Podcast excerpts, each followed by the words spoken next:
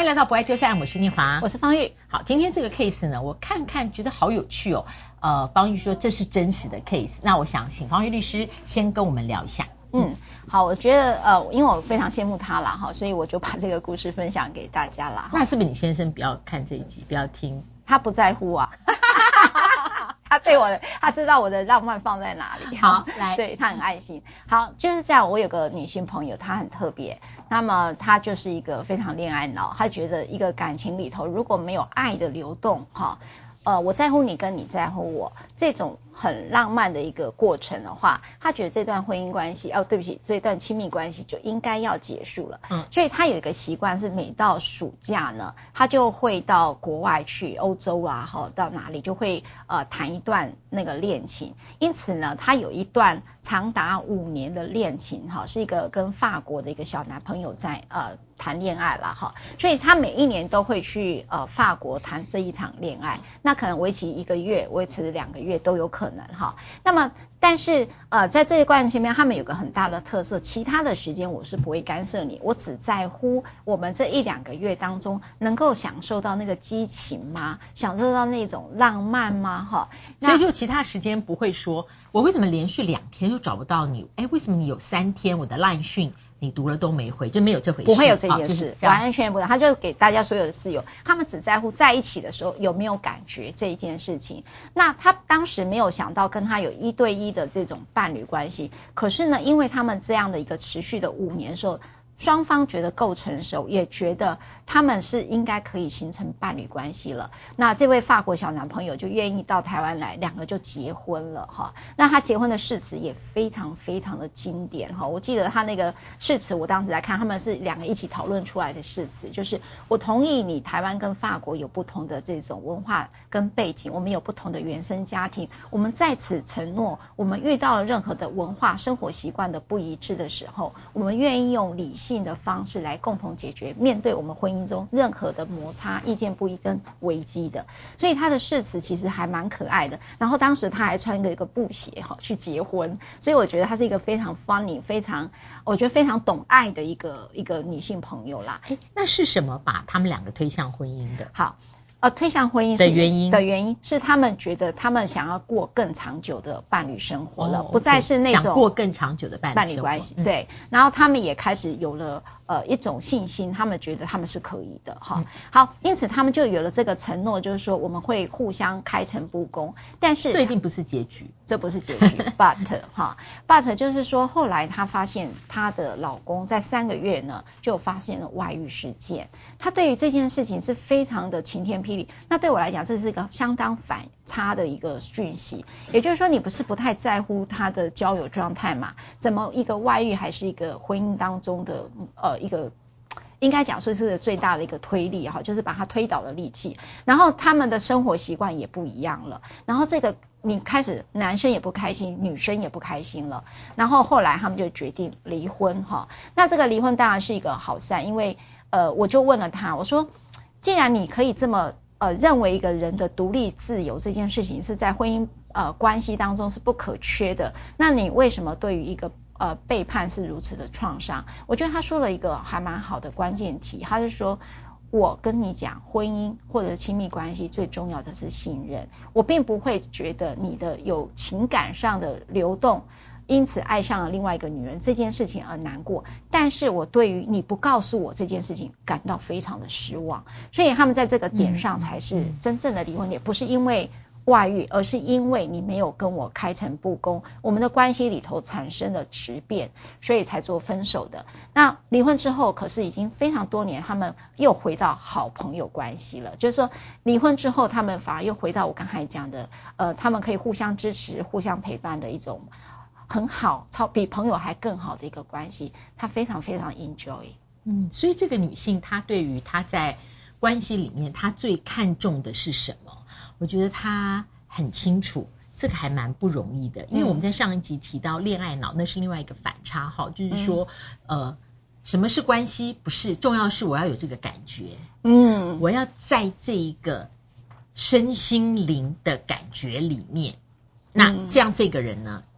就是我的关系对象。嗯，但是我我呃，今天看到你谈到你这个女性朋友，她的关系对象里面是她认为那个关系的那块石头下面那个基础是什么？嗯嗯哦，所以当他们可以在前面五年的时候，一年只有相聚一个月到三个月，对，那他们彼此有一个共识。嗯，好，那另外的呃九个月或者是十一个月里面，他们是这个关系是就变成另外一个关系了。嗯嗯，对不对？对对对对，就是一个好朋友的关系。对，这个这比较少，就是友伴跟情爱关系，在两个人单身的时候可以切换。对，在一个短时间内切换。这还蛮少见的，我我说在台湾，对，它是少见了，哦，就是两种关系哦，好，他们在单身的时候，友伴跟情爱关系，它可以切换，而且切换的他没有不舒服。那么通常这种不舒服，就是说有的时候在切换的时候，我发现我还是对于他其他的私生活，我很想知道，想介入。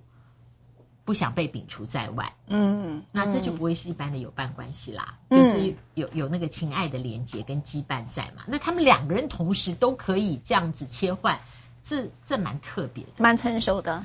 我只是觉得蛮特别的，所以难怪这两个人大家觉得世界上很难找到彼此这样的，所以决定说可以走入 婚姻看看。哎、哦，有道理哎，我倒是没有想过。嗯、但是老师你怎么看？他进入婚姻关系就反而崩盘呢？我其实在这边我看的时候，因为这个 case 很特别，我有写下来。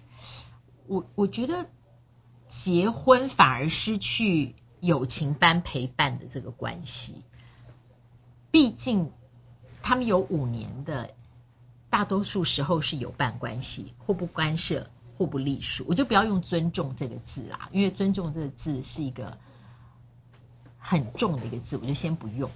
那进入婚姻关系之后，也许这个法国男性，他在进入婚姻关系之后，他还保有原来做友伴关系的那种。他认为我的太太就是对这些都非常 understanding。嗯嗯，对我我我认为他没有那么无知，但当他在外遇的时候呢，他是用这一部分来自欺。那他为什么不开诚布公呢？他的老婆既然在这五年当中，他们都有了一个理解，就是你要知道我们的。关系里头不允许的是啊、呃、欺骗跟谎言，嗯、那你为什么进入婚姻当中，你那五年都可以，为什么这三个月这个三个月就不行呢？我觉得就是这个男性他很多人知道不对的事情，他还是会去做。那为什么不敢说？这有趣哦。我觉得有趣，因为我觉得他可能带着那五年的一种他觉得蛮不错的状态，那个状态就是。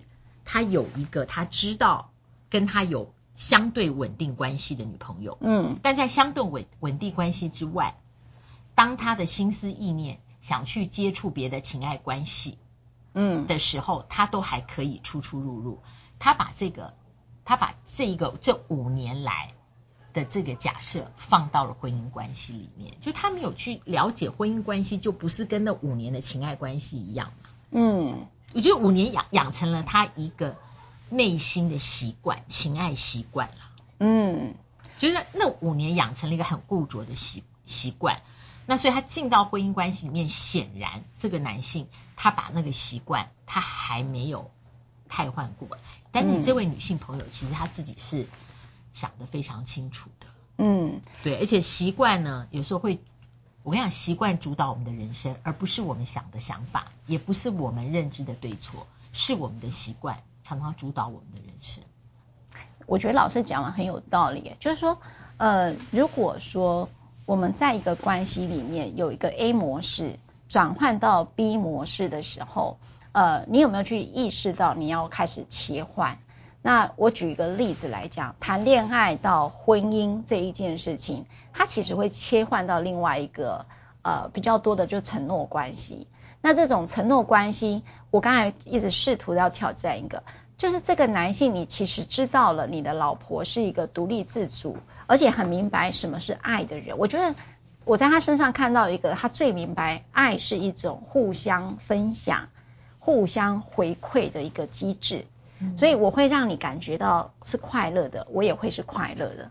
嗯嗯，我我觉得他是一个相当明白这件事的人。对，对，因为你看到对方的快乐，而因此你心里面由衷的觉得很很喜乐、很喜悦。对，他是很明白爱的本质。对，他非常的明白爱在这件事情的呃很核心的本质。那么他进入的婚姻之后，他开始质变了。那我们今天本来要谈的是有伴爱情，老师这边要提到了。好，嗯、呃，什么叫有伴式的爱情啊？就是在长期的关系或者就讲婚姻之后。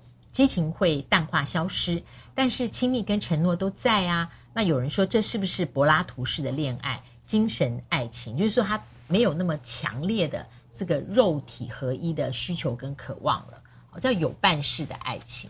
嗯嗯，好，那我那我回到我这个朋友。他理论上是一个有伴式的爱情，老师觉得是因为他可能在这五年是激情，因为他只要一年浓缩成三个月的关系，一到三个月的关系，所以那里头一定是激情了。然后进入到婚姻的时候，他某种程度就进入有伴式的爱情，因为我们有同样的价值观，我们对于爱有同样的理解。可是，在这个关系当中，他还是出了问题，难道就不是朋友吗？可是他又脱离了婚姻的时候，他又可以是朋友。对。所以他就是可能啦，我觉得这个男性他本身对于一个承诺里面伴随着某一些牺牲，他还做不到啊。对，所以那个牺牲就是享乐的牺牲，或是呃多方面情爱的带给自己的愉悦感。嗯，其实有时候我常常觉得啊，多方面情爱的人，他的那个愉悦非常有可能就是他从那里面觉得他建立他自己。嗯，不过三号我是。不同意啦，就是一个人从别人的反应了解自己，这个没有问题。但一个人要靠别人的喜欢建立自己，时间长久了，你你可以看看你的人生会会如何怎样。但简单来说，就是我觉得这个男性他或许他在情爱上他从来没有自我牺牲这个事。嗯。我我喜欢老师这样的论点，那我也也想要用一个角度来切哈，就是说我最近在看齐克果的存在主义，他认为人呢有三个阶段。你是呃在晚上，因为有时候我我会蛮晚传传讯息给他，你是看了以后早点就可以睡了。还是因为睡不着就看这个就更睡不着？没有，我都早上起来开始看奇克果的。这是没有知识的人问的话。好啦，继续啦。奇克果它它有三段论哈，第一段论呢就提到的就叫享乐哈，就叫感性，也是那时候我们会需要的是浪漫跟激情。好，这是人最基础的。所以老师刚才提到说，我们可能会借由物呃其他人的关系或其他的物品，不管你是用什么方式来感受到愉悦啊愉悦感。好，那这是一个呃人最第一阶层的一个叫享乐或感性的第二阶段啊、呃，第一阶段。那在第二阶段的时候就进入道德或伦理，那其实就是进入婚姻关系。那婚姻关系是一个挑战你对于整个社会。呃，集体意识下，或包括文化的一个期许之下，你有没有一个能够承承诺的责任？你有没有这个能力？好，那这个是人进入到第二阶段的一个状态，所以你呢会去做一个别人可期待的样子，也维维持着自己的状态，你能够达到这样的一个呃协调的状态，这是一个很成熟的状况。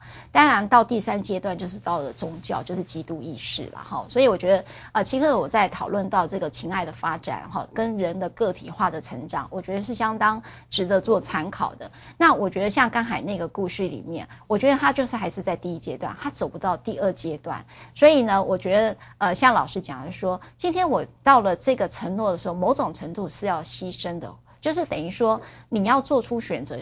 我们在讲绝望，说你自成为自己，选择成为自己，或者你不知道你自己，跟你无法成为自己，这三个哈都是我们在人遇到的困境当中。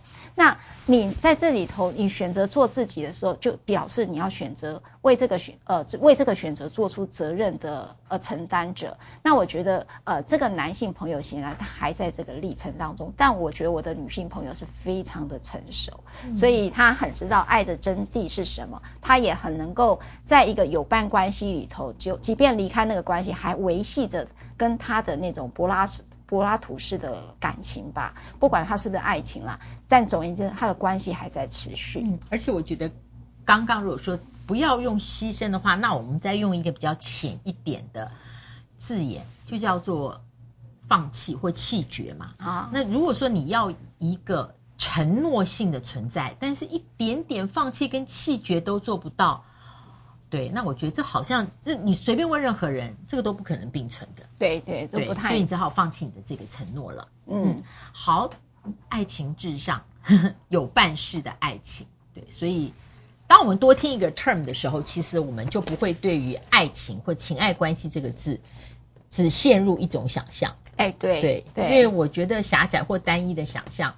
呃，真的会在人生里面会自己给自己的内在制造很多冲突。嗯嗯，然后我也很喜欢自己，我又来强调爱的本质是什么？就是呃，你是希望对方愉悦，你也希望自己是愉悦的一个状态。那个我觉得是真的是一个爱的一个想象。好，不爱就散，不要忘了，希望你能够介绍你的朋友来订阅、按赞、分享、开启小铃铛。我们下次再会，拜拜。拜拜。